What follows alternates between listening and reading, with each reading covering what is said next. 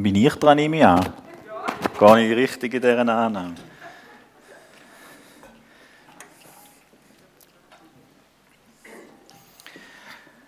Ja, guten Morgen miteinander. Ist natürlich schön, wieder mal da bei euch zu sein.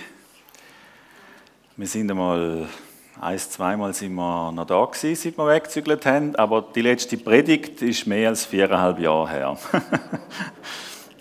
ja, es ist mega schön, altbekannte Gesichter zu sehen und was mindestens so schön ist, ist viele völlig unbekannte Gesichter zu sehen. Das ist cool. Das heißt, es lebt. Yes, also ich möchte ähm, ja zum Thema etwas Alltag. Ich will meinen Alltag zurück. Ist der Titel von dieser Predigt. Und der ist ja im Moment, ich glaube, das ist so ein, ein Herzenswunsch für viele von uns. Wir hätten gerne unseren Alltag zurück. Wir würden gerne äh, wieder ohne Gesichtsmaske in die Schule und irgendwie ohne müssen irgendwie Pause und der Lehrer lüftet, dabei ist es also kalt und alle Stunden wird gelüftet oder noch häufiger in der Schule, vielleicht die eine auf der Baustelle, mit Masken anlegen und ich finde bei einer körperlichen Arbeit so mühsam. Das ist ja im Büro noch gäbiger, aber auch dort alles immer muss schauen und machen und Abstand und oder eben Homeoffice. Und auch daheim eben, wir haben gezügelt, äh, letzten August von, von Grub, wo ja neben Heide ist, haben wir jetzt auf Heide gezügelt und wir können nicht Nachbarn einladen und ein bisschen Apero und so.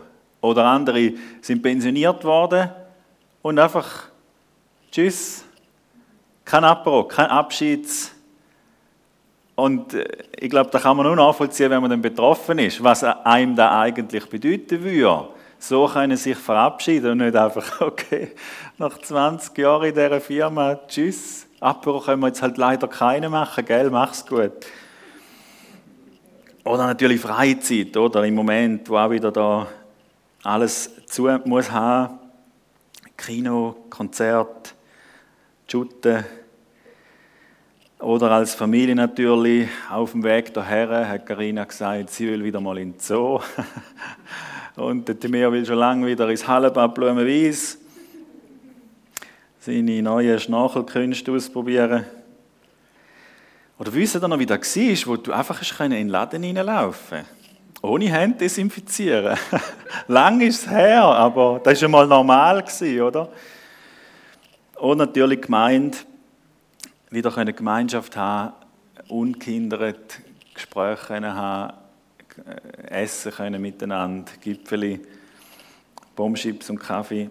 Habe ich dort zu Flawil herausgefunden, dass das passt, wenn man es nur genug lang macht.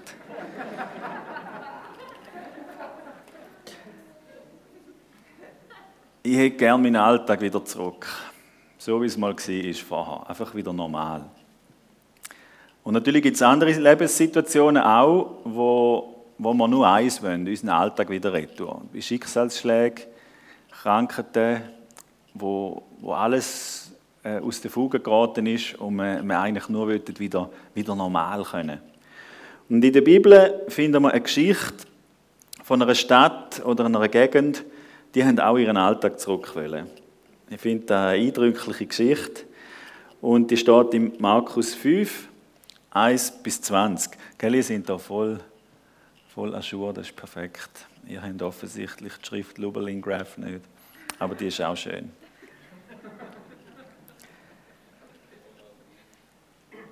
Markus 5, wenn ihr da gefunden habt, sucht den Vers 1 und dann geht es los. So gelangten sie an die andere Seite des Sees ins Gebiet der Gerasener und die äh, ist von Jesus und seinen Jüngern. Jesus war kaum aus dem Boot gestiegen, als ihm von den Grabhöhlen her ein Mann entgegenlief, der von einem bösen Geist besessen war. Dieser lebte in den Höhlen und war selbst mit einer Kette von niemandem mehr zu halten. Jedes Mal, wenn man ihn in Fesseln legte, was oft geschah, streifte er die Ketten von den Handgelenken und zerriss die Fußfesseln. Niemand war stark genug, ihn zu bändigen. Tag und Nacht war er in den Grabhöhlen und wanderte durch die umliegenden Hügel, schrie und schlug sich selbst mit Steinen. Der Mann entdeckte Jesus schon von weitem.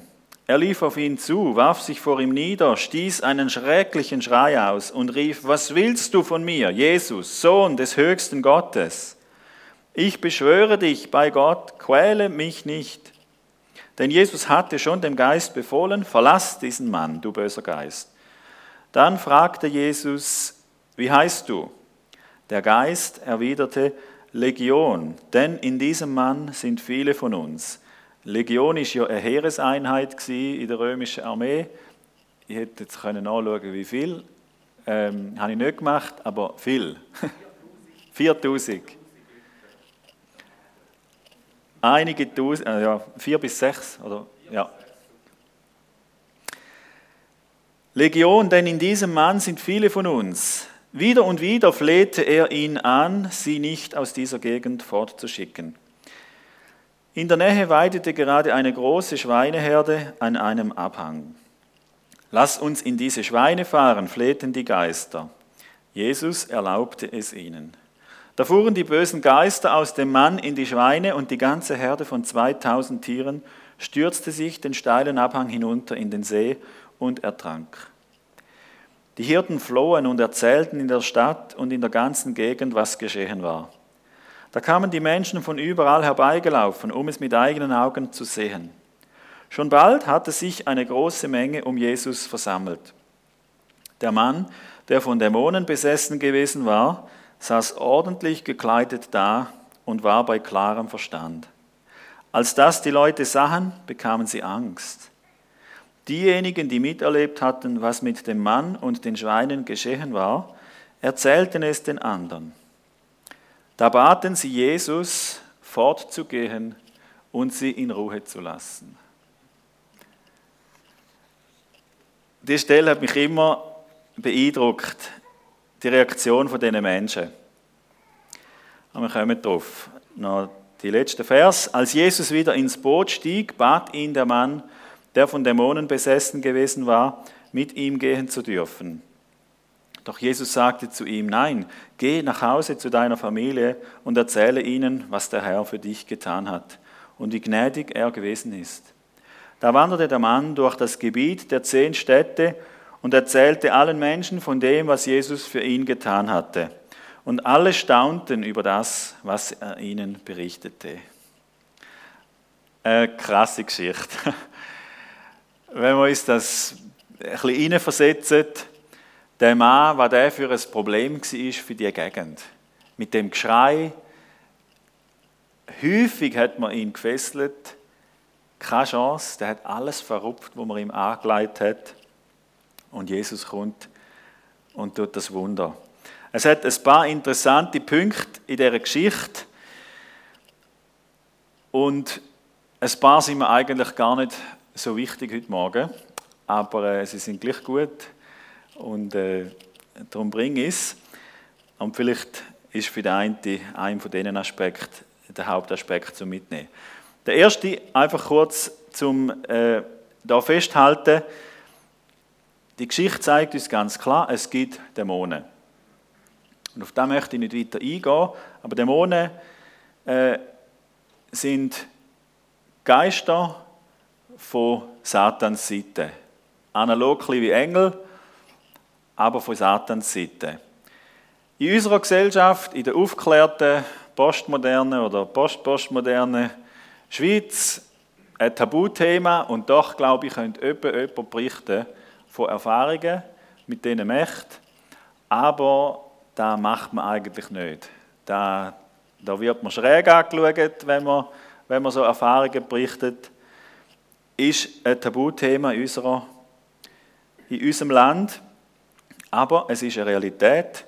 Und wir haben auch gesehen in dieser Geschichte, dass Jesus Macht hat über die Dämonen.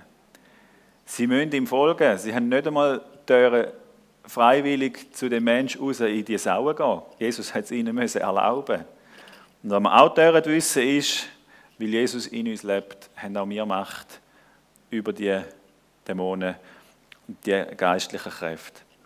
Wir müssen nicht Angst haben vor denen. Jetzt möchte ich auf zwei Punkte eingehen, bevor ich zum dritten Hauptpunkt komme. Der eine ist, wo wir sehen, so wunderbar in dieser Geschichte, bei Jesus gibt es keine hoffnungslose Fälle. Der Mann, der ist ein hoffnungsloser Fall gewesen. Die haben probiert, alles, was sie haben können. Sie haben wahrscheinlich auch mal irgendwie mit gut Zureden probiert, mit scharf zurechtweisen, mit körperlich äh, vielleicht haben sie ihn mal verschlagen, dass er es mal endlich begreift. Und er hat alles nichts genützt und sie haben ihn immer wieder gefesselt und nichts hat genützt. Nichts hat der Mann können. Das war einfach nur ein Problem für die Gegend. Und für Jesus ist es kein hoffnungsloser Fall Jesus hat die Macht und die Kraft gehabt, den Mann zu befreien. Und was wir dort mitnehmen, ist, Niemand ist ein hoffnungsloser Fall. Niemand, wo du kennst, ist ein hoffnungsloser Fall. Und vielleicht findest du selber selbst ein hoffnungsloser Fall. Und auch das stimmt nicht. Bei Gott ist niemand ein hoffnungsloser Fall. Keine Sucht, kein Minderwert, kein Ohnmächtiges vor irgendeinem Problem stehen. Gott ist größer. Und seine Kraft und Macht ist größer. Das ist so ein von diesen Punkten, wo es mir heute gar nicht so darum geht. Der zweite Punkt, wo es mir heute gar nicht so darum geht, ist, Jesus hat Erbarmen mit dem Mensch. Wie er den Mensch gesehen hat, den Mann, das war anders. Eben, für die Gegend war es einfach ein Problem. Wenn der gestorben wäre, wäre es allen recht gewesen. Problem endlich mal gelöst, oder? Und für Jesus, Jesus hat den unendlich wertvollen Mensch von Gott geschaffen gesehen. In dem Mann, wo, wo, wo, wo nichts, nichts Positives hatte an seinem Leben. Er war einfach nur ein Problem. Gewesen. Und Jesus hat den unzerstörbaren Wert von dem einen Menschen gesehen. Offensichtlich ist ihm der Mensch, die Befreiung von dem Mensch mehr wert gewesen als 2000 Sauen. Und ich habe dann einmal probiert, so ein herauszufinden, was ist das so ein für ein Gegenwert in der heutigen Zeit. Und habe mal gegoogelt und bin darauf gestoßen, dass äh, im 2015 einmal einen Versuch gemacht hat, in elf grossen Filialen in der Schweiz haben sie ganze Sauenhälften verkauft. Hast also eine halbe Sau können posten Ich weiß nicht, wie man die heimgenommen hat. Im Körbli hat sie, glaube ich, nicht gut Platz. Und so eine Sauenhälfte hat hier dann 250 Franken gekostet im Coop. Also eine ganze Sau 500 Franken. Und das waren Bio-Sauen und ich gehe schwer davon aus, dass die Sauen von damals zu Jesu Zeit auch Bio sind. Also vergleichen wir das einmal. 500 Franken mal 2000 Sauen.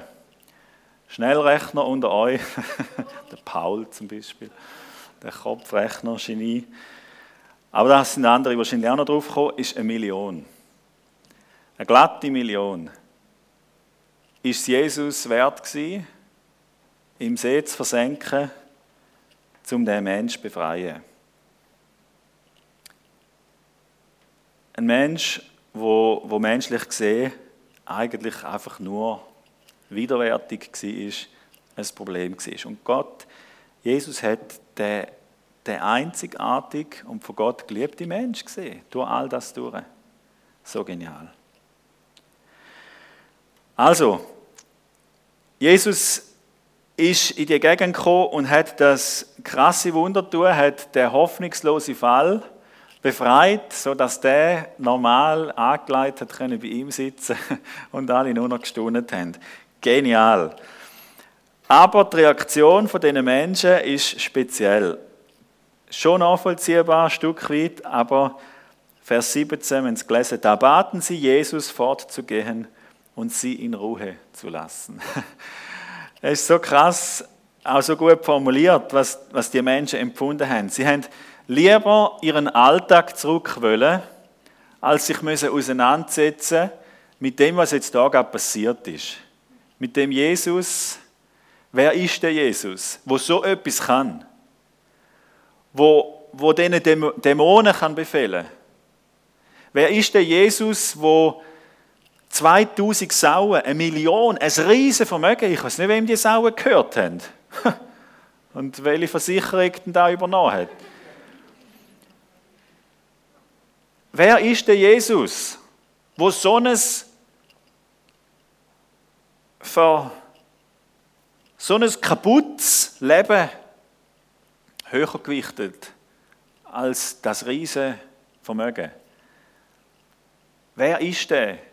Und was, was lehrt der? Und was hat er mit meinem Leben zu tun? Was für Ansprüche stellt er an mein Leben, wenn da einer kommt, Übernatürliches tut und mir zeigt, wie wertvoll für ihn das einzelne Leben ist. Und mit dem haben sie sich alles nicht auseinandersetzen. Er hat gesagt, Jesus, geh bitte weg, mach deine Wunder an einem anderen Ort und lass uns in Ruhe. Gib uns unseren Alltag wieder zurück.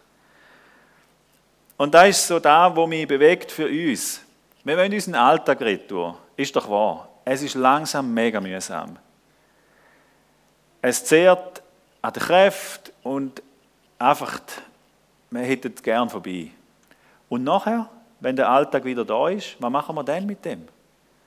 Leben wir dann einfach wieder so wie vorher? irdisch fixiert auf unser Leben, auf unseren Alltag? Oder, oder haben wir eine Ewigkeitsperspektive, wo unser Leben prägt? Wie viel darf Gott unseren Alltag bestimmen? Wie viel darf uns das Wirken Gottes kosten in unserem Leben? Tausend Sauen 2000 Sauen? Oder darf es uns auch unseren Alltag kosten?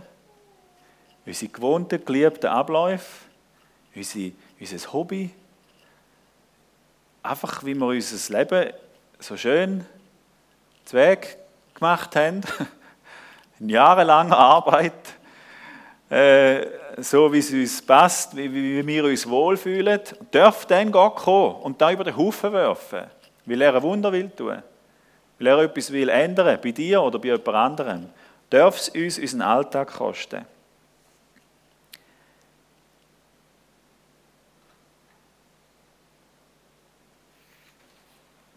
Ich möchte eine Geschichte erzählen, die ich wahrscheinlich hier auch schon erzählt habe, aber erstens ist es mindestens viereinhalb Jahre her und zweitens haben viele von euch die Geschichte noch nie gehört.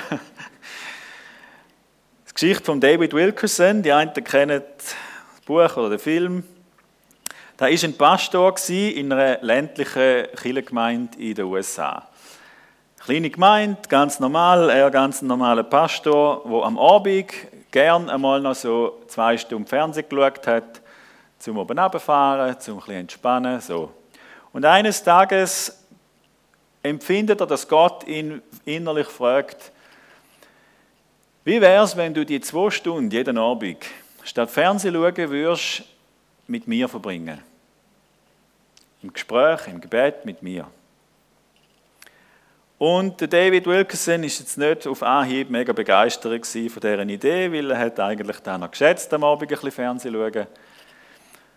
Und er hat gefunden, okay, ich schreibe den Fernsehen zum Verkauf aus, mache ein Verkaufsinserat in der Tageszeitung und wenn an dem Tag, wo das rauskommt, bis am Abend um 5 Uhr sich jemand gemolden hat und der Fernseher kauft, dann soll es so sein, Herr, dann bist du da gewesen, der geredet hat und dann machen wir das so und sonst behalte ich den Fernseher.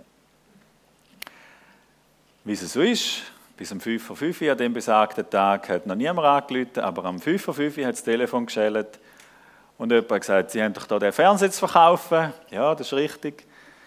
Ja, ich nehme den. Und äh, ja, aber sie haben den ja noch gar nicht gesehen und das war ja nicht Internet gewesen, oder, wo du sieben Bilder hast können anschauen von oben und unten und hinten und vorne, sondern es war nur ein Inserätchen. Ja, nehmen, ja, irgendwie noch gar nicht gesehen, ja, möchte nichts nehmen. Punkt, fertig. es ist fünf geworden und der Fernseher ist weg gewesen, oder? Und so hat er angefangen, die Zeiten mit Gott zu haben Abend. Und ich denke, er hat wahrscheinlich gute Zeiten gehabt, harzige Zeiten, wo er nicht Spass hat und Zeiten, wo er mega Gott begegnet ist, tiefe, gute Zeiten. Und einmal in so einer ähm, Gebetszeit, Zeit mit Gott, ist eine Broschüre oder ja, irgendein Magazin oder eine Zeitung auf seinem Pool gelegen. Und ich kenne das auch, oder? Ich will betten, oder? Und alles, was rumliegt, ist irgendwie interessanter als da, wo du eigentlich betten willst. Das ist so ein bisschen wie beim Renovieren, wenn du alte Zeitungen ausleihst. Findest du die spannendsten Artikel auf diesen Zeitungen? Und immer wieder ist sein Auge auf die Titelseite und das einer, von einer Gerichtsverhandlung in New York, wo äh, Mitglieder von einer Jugendbande angeklagt sind wegen Mord. Ich weiß nicht mehr, bei einem Polizist oder einem anderen Bandenmitglied. Und es war ein Mordprozess. Und er hat sich immer wieder probiert, aufs Bett zu konzentrieren, aber immer wieder ist dort her. Und wieder, wie innerlich eine Stimme zu ihm sagt, geh da hin und hilf denen. Und er denkt, ey, ich bin ein Landei. Was will ich in New York in einem Prozess mit Jugendgangs, wo ich keine Ahnung habe, was da an Gewalt und Drogen und Elend ist und so. Geh dort her und hilf denen. Er hat gefunden, okay, er ist auf New York gefahren an dem irgendwie Tag, wo da die Verhandlung hätte sollen sein und ist in dem Prozess als Zuschauer drin gewesen. Und er hat natürlich nichts machen Er hat ihn niemand gefragt, wer sind sie und wenn sie denen helfen. Oder er ist einfach dort gehockt, oder? Und die Gerichtsverhandlung ist vorbeigegangen, Urteilsspruch. Und er irgendwie, aber Herr, jetzt irgendwie muss ja noch etwas machen. Und ist von seinem Platz aufgestanden, wo die da abgeführt worden sind. Und ja, er will noch und er sagt Pastor. Und sofort Polizisten ihn da packt, oder? Höchstes Sicherheitsaufgebot gewesen. Und Journalisten haben Freude gehabt, oder? Endlich läuft etwas, oder? Ja, wer sind denn Sie und so? Pastor, ja, was haben Sie da in der Hand? Eine Bibel, ja, man sieht die ja nicht. Heben Sie sie mal recht auf und schämen Sie sich da. Und der da, naiv, ja, da aufgehoben, tschick, tschick, tschick. Föteli, oder? Bibelschwingender Pastor, Crash da, Gerichtsverhandlung und so, auf allen Seiten und Zeitungen. Er geht wieder heim. Denkt, was macht meine Gemeinde mit mir? Herr, ich habe doch probiert, auf dich zu hören. Und später ist da der Türöffner zu diesen Banden. Weil die haben gewusst, ah, du bist doch der, der dort festgenommen worden ist, an dieser Gerichtsverhandlung. Und einer, der festgenommen wird, der gehört zu ihnen. Der ist auf ihrer Seite. Der hat ihm Türen geöffnet. Aus dem so komischen Ding ist, ist ein Türöffner geworden. Und aus dem heraus ist eine riese, äh, mit den Jahren und Jahrzehnten eine riesige Arbeit entstanden, wo Hunderte oder Tausende von Jugendlichen aus, aus dem Drogenelend und, und Bandenelend und allem haben können rauskommen. Und das ist eine Organisation, die es heute noch gibt, Teen Challenge. Die einen kennen das vielleicht, gibt es auch in der Schweiz noch. Und was mich an dieser Geschichte so beeindruckt, ist, wie es angefangen hat. Und wie einfach wäre es für ihn, die leisliche Stimme zu ignorieren, wo sagt, wie wäre es, wenn du statt Fernsehen schauen, Zeit mit mir würdest verbringen. Hätte eigentlich nur den Fernseher einstellen und anfangen zu schauen und dann wäre die Stimme schon erledigt gewesen. So einfach hätte er das ignorieren können. Und das hat seinen Alltag ziemlich auf den Kopf gestellt, was er erlebt hat in diesen Jahren dann. Aber Gott hat etwas Geniales gemacht. Und das ist so der, die Botschaft, die ich an uns richten möchte. Haben wir die Ewigkeitsperspektive? Um was geht es eigentlich im Leben? Geht es ums Da und Jetzt und um unseren Alltag und ums Schönhaben? Oder geht es um die Ewigkeit? Und wie viel darf Gott in unseren Alltag eingreifen? Darf der ganz im großen Stil eingreifen und dich berufen in ein anderes Land, in ein Land, wo es keine Schokofabrik nebendran hat, vielleicht auch kein fließendes Wasser, was auch immer. Die Annehmlichkeiten, die wir hier haben, die, die, die politische Sicherheit und, und, und. Dass es vielleicht heiß ist oder kalt, wie verrückt, wie heute. Aber die Heizungen nicht tun in den Häusern, oder? Dürft Gott dich aus dieser schönen Schweiz, aus deinem schönen Alltag rausnehmen, an einen anderen Ort für ihn. Oder ganz im Kleinen auf die Stimme von Gott hören. Darf dort Gott unsere Pläne durcheinander bringen. Jemanden einladen, wo wir spontan treffen, auch wenn wir etwas anderes vorgehabt haben. Aber Gott uns den Impuls gibt. Jemandem helfen, obwohl wir gerade keine Zeit hätten eigentlich und andere Pläne. Predigt vorbereiten haben wollen eigentlich, für den Herr.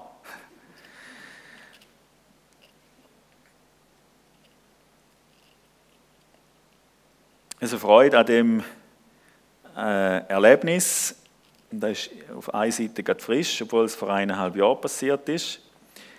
Ich habe letztens mit einer Seniorin aus unserer Gemeinde telefoniert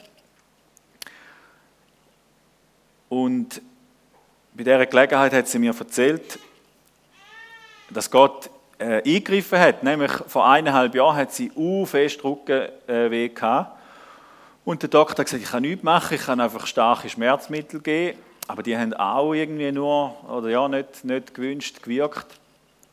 Und ich hatte dort den Impuls gehabt, hey, jetzt ist da dran, was in der Bibel steht. Die Ältesten sollen gehen und mit Öl salben und beten und es werde besser werden. Ich bin zwar nicht in den Mehrzahl gegangen, wie es in der Bibel steht, aber äh, allein und haben betet und gesalbt. Und da eben vor ein paar Tagen erzählt sie mir, dass sie seitdem, sage ihr letzte aufgefallen, seitdem sei es viel besser gewesen. Sie hätte nie mehr so fest Schmerzen gehabt äh, wie da. Und die Medikamente, da ist ihr eben aufgefallen, dass sie die Medi, die starken, gar nie mehr hat müssen nehmen, die sind sicher von abgelaufen, hat sie gemeint. Und auch da wieder, das war so ein Impuls, ein feiner, und ich hatte so viel anderes zu tun und habe immer das Gefühl, ich habe zu wenig Zeit und keine Zeit für so etwas und so. Und ich bin so froh, habe ich dort gelesen auf da und bin dem Impuls nachgegangen. Und es ist nicht ein Brief gewesen, unterschrieben von Gott, ich war es im Fall wirklich, geh jetzt. Das war einfach so ein Impuls halt gewesen. Ja, sollte ich echt, soll ich echt? Ja, ich glaube, ich sollte. Und dann habe ich es gemacht und so schön, wie das rausgekommen ist. Und ja, sind wir bereit, auch in unserem Alltag, das ist das eine Thema. Eben das Große dürfte Gott uns in ein anderes Land zum Beispiel führen oder irgend so etwas rein. Ganz im großen Stil, aber dann auch im Kleinen, im Alltag. Sind wir dort äh, parat, um auf Gott zu hören und unsere Pläne durchkreuzen zu lassen? Oder finden wir, ja, Jesus, mach doch deine Wunder mit jemand anderem. Ich der Paul, der, schick doch den zu den Leuten beten. soll doch der erleben, wie Gott heilt.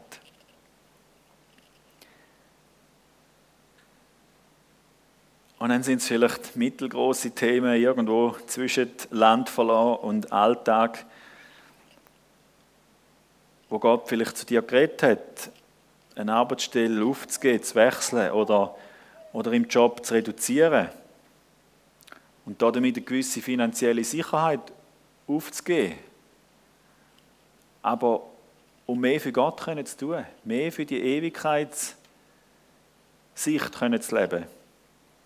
Was hat Gott vielleicht bei dir schon geredet?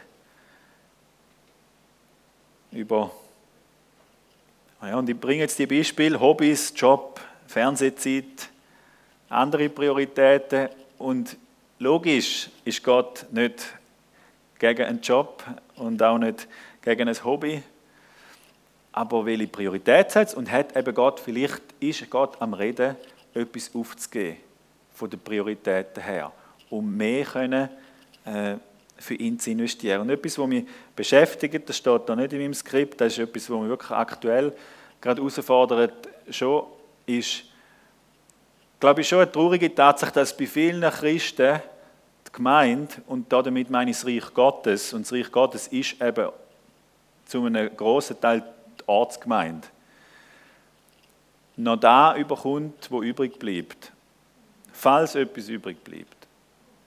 Und vorher kommt der Job, und dann kommen meine Hobbys und mein Alltag, so wie ich ihn gerne hätte. Und wenn dann noch etwas übrig bleibt, da kann dann Gott noch haben in der Gemeinde oder vor Ort. Und darf Gott da unsere Priorität ändern. Die Menschen in Gerasa, dieser Gegend, haben sich mindestens dort in dem Moment so ein für ihren Alltag und ihres Gewohnte entschieden und haben Gottes Wirken da damit verpasst. Ich bin so froh, dass Gott dem Mann gesagt hat, bleib du da, wo du daheim bist. Der hat zum Beispiel jetzt nicht in ein anderes Land gehen, sondern dort bleiben, wo er war und dort erzählen, was Jesus für ihn tun hat. Und ich bin sicher, dass viele Menschen noch offen geworden sind auch für Jesus im, im Nachhinein. Aber in dem Moment haben sie Gott abgelehnt. Und ja, ich wünsche mir, dass wir Gottes Wirken nicht verpassen in unserem Leben. In uns, an uns und durch uns zu anderen, weil wir einfach in unserem Alltag festgefahren sind. Und sagen, nein, jetzt ist halb elf, jetzt mache ich da und da. es ist gerade halb elf. Zufall. Und zum Schluss, ja, einmal mehr, Jesus hat es uns vorgemacht. Jesus hat seinen Alltag verloren. Er hat es schön im Himmel. Aber er hat nicht an dem Alltag festgehebt, sondern hat den Alltag verloren, hat den Alltag durcheinander bringen lassen und ist bereit gewesen, Mensch zu werden, für unsere Vergehen, für unsere Schuld zu sterben, so dass für uns Vergebung möglich geworden ist. Da ist ihm so wichtig gewesen, dass er da auf sich genommen hat, sich anstatt seinem herrlichen, ewig wunderbaren Alltag auf die Erde zu kommen, sich anspeuzen zu lassen von seiner eigenen Schöpfung, sich schlagen und quälen zu lassen, und an ein Kreuz nageln zu lassen, um uns zu erlösen. Jesus hat es uns echt vorgemacht, was es heißt, seinen Alltag loszulassen für ein höheres Ziel, für ein ewiges Ziel. Und ich wünsche mir, dass wir auch bereit sind und immer mehr und Gott uns hilft, unseren Alltag loszulassen, nicht festgefahren zu sein und nicht auch etwas festzuheben, wo wir jetzt halt schon immer so gemacht haben oder, oder jetzt halt so wollen sondern dass wir die Ewigkeitsperspektive haben und, und einfach bereit sein und sensibel sein. Dort, wo Gott uns ruft, unseren Alltag durcheinander bringen zu lassen von Gott. Ich möchte noch beten zum Schluss. Danke, Jesus, dass du deinen Alltag verloren hast, den Himmel verloren hast und danke, dass wir durch da eines Tages bei dir im Himmel dürfen sein und den wunderbaren Alltag dürfen geniessen. Weil du hast dem Priorität gegeben, da nicht allein zu geniessen oder ja, die Dreieinigkeit und mit allem Himmlischen, sondern mit uns Menschen. Danke vielmals und hilf uns, Herr, und rette zu uns weiter, Herr, Heiliger Geist, dass wir dass wir da sensibel sein und hören, was du redest und umsetzen. Und auch im Kleinen. Und dort fängt es an. Hilft uns im Kleinen, dich zu hören, deine Stimme zu hören und deiner Stimme zu folgen. Herr, hilf du auch mir da drin, Herr, im Kleinen. Danke vielmals. Amen. Amen.